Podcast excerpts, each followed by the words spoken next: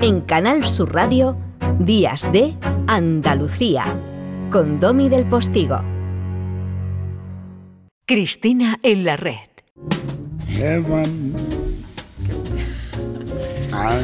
Y es porque no soportas el bamboleo de chick to chick.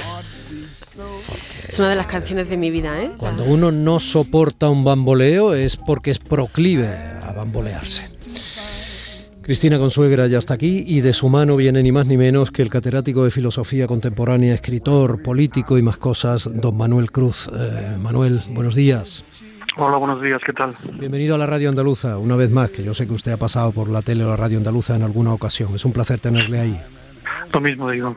Bueno, pues espérate, porque ya está respirando, yo sé que le vas a lanzar, tienes su último libro en la mano, es que Manuel Cruz eh, publica como una metralleta, quiero decir, es que en este año lleva dos. Bueno, al ritmo de este tiempo quizá, ¿no? Bueno, no lo sé. El autor de La tarea de pensar y de Travesía de la Nada, reflexiones sobre el argumentario independentista, entre muchos otros ensayos. ¿eh? Ejerció como presidente del Senado en el breve espacio en que sí estuvo entre mayo y diciembre de 2019. Ha impartido docencia en diversas universidades europeas y americanas y ha sido investigador en el Instituto de Filosofía del CSIC. En 2005 recibió el premio Anagrama por las malas pasadas del pasado. Usted con los títulos atina, ¿eh? Sí, los títulos la verdad es que no me salen del todo mal. Luego el desarrollo de los libros no sé si está a la altura, pero los títulos no me salen mal. Bueno, bueno, bueno. Al menos en eso estamos absolutamente de acuerdo. En 2010 el premio pasa ensayo por Amo, luego existo. Toma pedazo de título también. En 2012 obtiene el Premio Internacional de Ensayos Jovellanos por Adiós, Historia, Adiós. Digo lo mismo. El abandono del pasado en el mundo. Eh, y ahí es donde está la clave de parte de su pensamiento y de su crítica. El abandono del pasado en el mundo. En 2016 se lleva el Premio Miguel de Unamuno de ensayo por La flecha sin blanco de la historia. En 2021 ha publicado El virus del miedo en la caja Books y un viaje que es un viaje intelectual y emocional por los últimos meses de la pandemia y ahora acaba de sacar en el mismo año Democracia, la última utopía en Espasa, un ensayo provocador en el que entre otras cosas sugiere mirar a Alemania y a la experiencia de las grandes coaliciones de gobierno. Ese diálogo es posible, Cristina, el que establece, por ejemplo, el presidente valenciano Chimo Puig con el presidente andaluz Juanma Moreno y no se les considera traidores. Lo digo porque estamos en la radio andaluza y es una alusión que el propio Manuel Cruz ha hecho en función de este pensamiento. Yo sustituiría el, el provocador por evocador, un ensayo evocador y quiero precisamente eh, empezar a preguntarle por, esta, por este asunto. Él en el epílogo dice, profundizar en la democracia es ir encontrando la mejor manera de vivir juntos, de la que no, de la que no cabe excluir ningún procedimiento, siempre que acepte el propio marco democrático. Y más adelante habla de facilitar la convivencia, qué expresión tan necesaria y tan bella. Eh, Manuel Cruz, eh, sobre este ensayo que es Democracia la última utopía, eh, te quiero preguntar precisamente por cómo, se, cómo logramos primero profundizar en esa democracia y encontrar la mejor manera de vivir juntos. Mira, eh, este libro eh, surge, digamos, como, como respuesta a algo que, que yo, digamos, constataba alrededor, y era mm, esta insistencia que en los últimos años se, se ha dado mucho en decir que eh, la democracia está en peligro, la democracia está siendo atacada, etcétera. Y ahí me preocupaba qué queríamos decir con eso, a qué estamos haciendo referencia.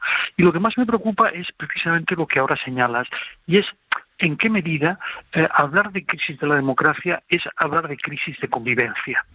Y yo creo que algo de eso hay. Cuando, en cierto modo, mm, no interpretamos bien las reglas del juego, cuando no sabemos muy bien cuáles son los procedimientos que hemos de seguir para solucionar los conflictos, en cierto modo, la vida en común eh, está amenazada para entendernos, está amenazada. Y yo creo que sobre eso eh, se impone, se impone reflexionar.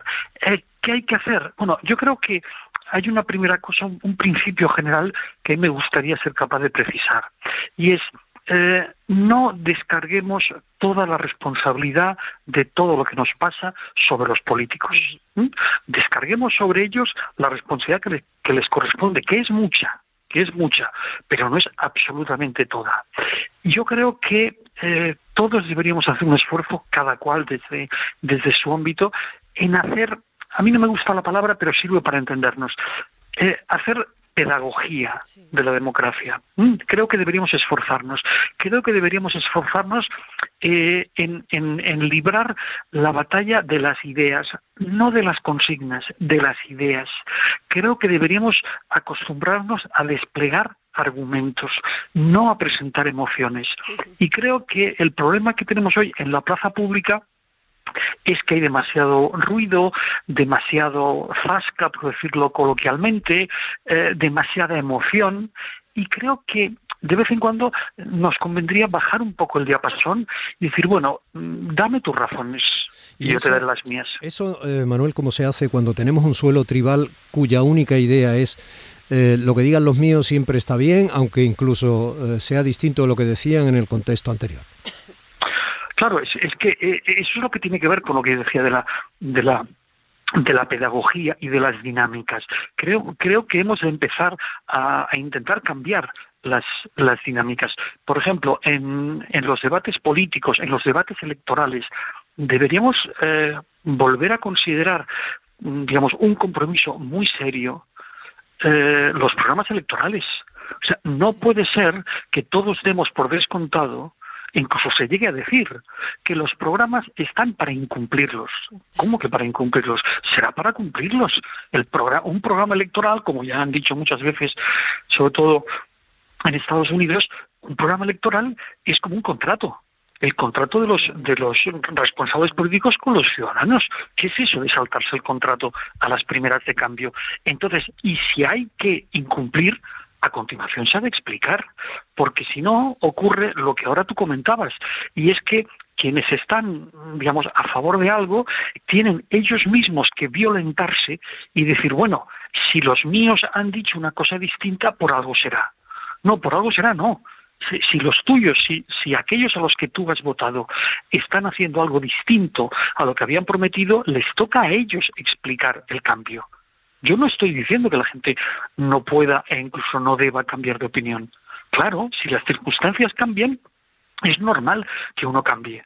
La diferencia entre un responsable político y un ciudadano normal es que un responsable político también puede cambiar de opinión, pero está obligado a explicar por qué ha cambiado de opinión. Esa es la cuestión. Este cambio de opinión, ¿qué peso tiene la verdad eh, y la libertad?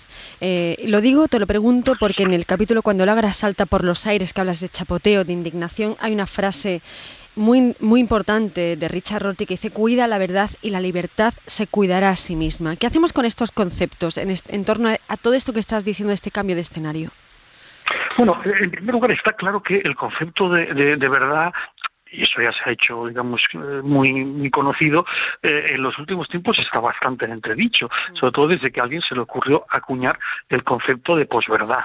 Eh, pero, pero está claro que, eh, digamos, la verdad, la verdad está la función que cumple la verdad es precisamente el, ser un territorio de encuentro en las discrepancias. Es decir, cuando uno dice A sobre algo y el otro dice B sobre ese mismo algo, ¿cuál es la forma de salir de dudas?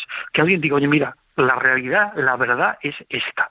Si no estamos dispuestos a eso, si resulta que somos capaces de normalizar una expresión, con perdón, tan boba como mi verdad, que son cosas que uno a veces escucha incluso incluso en la televisión. O sea uno ve a, personajillos de, de, medio pelo diciendo esa es tu verdad ahora yo voy a contar mi verdad pero pero si las verdades no van a la carta las verdades no van a la carta.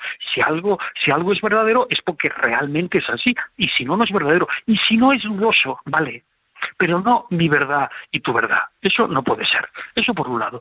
Por otro lado, la libertad. Claro que la que, hemos de, la democracia, sobre todo, lo que establece son las condiciones de la libertad. Y ahí tenemos una reflexión interesantísima por hacer. Y es eh, qué entendemos por libertad. Pero en todo caso, en fin, lo digo porque el otro día, pues en fin, incluso un premio Nobel se atrevió a decir que, bueno, que lo importante no es la libertad, sino votar bien. Hombre, no, lo, importante es la libertad. El bien o mal ya lo discutiremos luego, que es bueno o malo para usted o para mí, pero lo, lo importante son las condiciones de la libertad. Y eso es una cuestión fundamental, porque la libertad la libertad, para que sea para todos, significa que ha de haber determinadas condiciones materiales. si no hay condiciones materiales, eh, somos libres solo formalmente. Y eso, por cierto, por cierto, me interesa mucho destacarlo, no es una cuestión que digan solo pensadores de izquierdas. Determinados pensadores liberales eh, ya han planteado esto. Estoy pensando en un autor como, como Rawls, y que los oyentes, eh, digamos que no les interesó la filosofía, me perdonen. Rawls, decía, Rawls decía una cosa muy interesante. Decía, hombre, hemos de pensar en esas personas a las que la lotería natural no les ha favorecido. ¿Mm? Hmm. Entonces, quienes no han sido favorecidos por la lotería natural no, no parten de las mismas condiciones. Y nosotros hemos de procurar que todo el mundo esté en las mismas condiciones y así todos serán libres de la misma manera. Democracia, la última utopía. A mí eh, me gustaría titular esta presencia breve pero intensa de Manuel Cruz en el programa de la mano de Cristina Consuegra como uno de sus libros, La tarea de pensar. Don Manuel, un abrazo. Un abrazo, Un muchas abrazo fuerte, muchísimas gracias. Hasta la semana que viene, Cris. Hasta la semana que viene. Se quedan con la información de la hora en punto y luego con mi compañero Pepe da Rosa y su equipazo de gente de Andalucía y mi Anita Carvajal. ¡Gracias! Domi del Postigo en Días de Andalucía. En Canal Sur Radio, Días de Andalucía, con Domi del Postigo.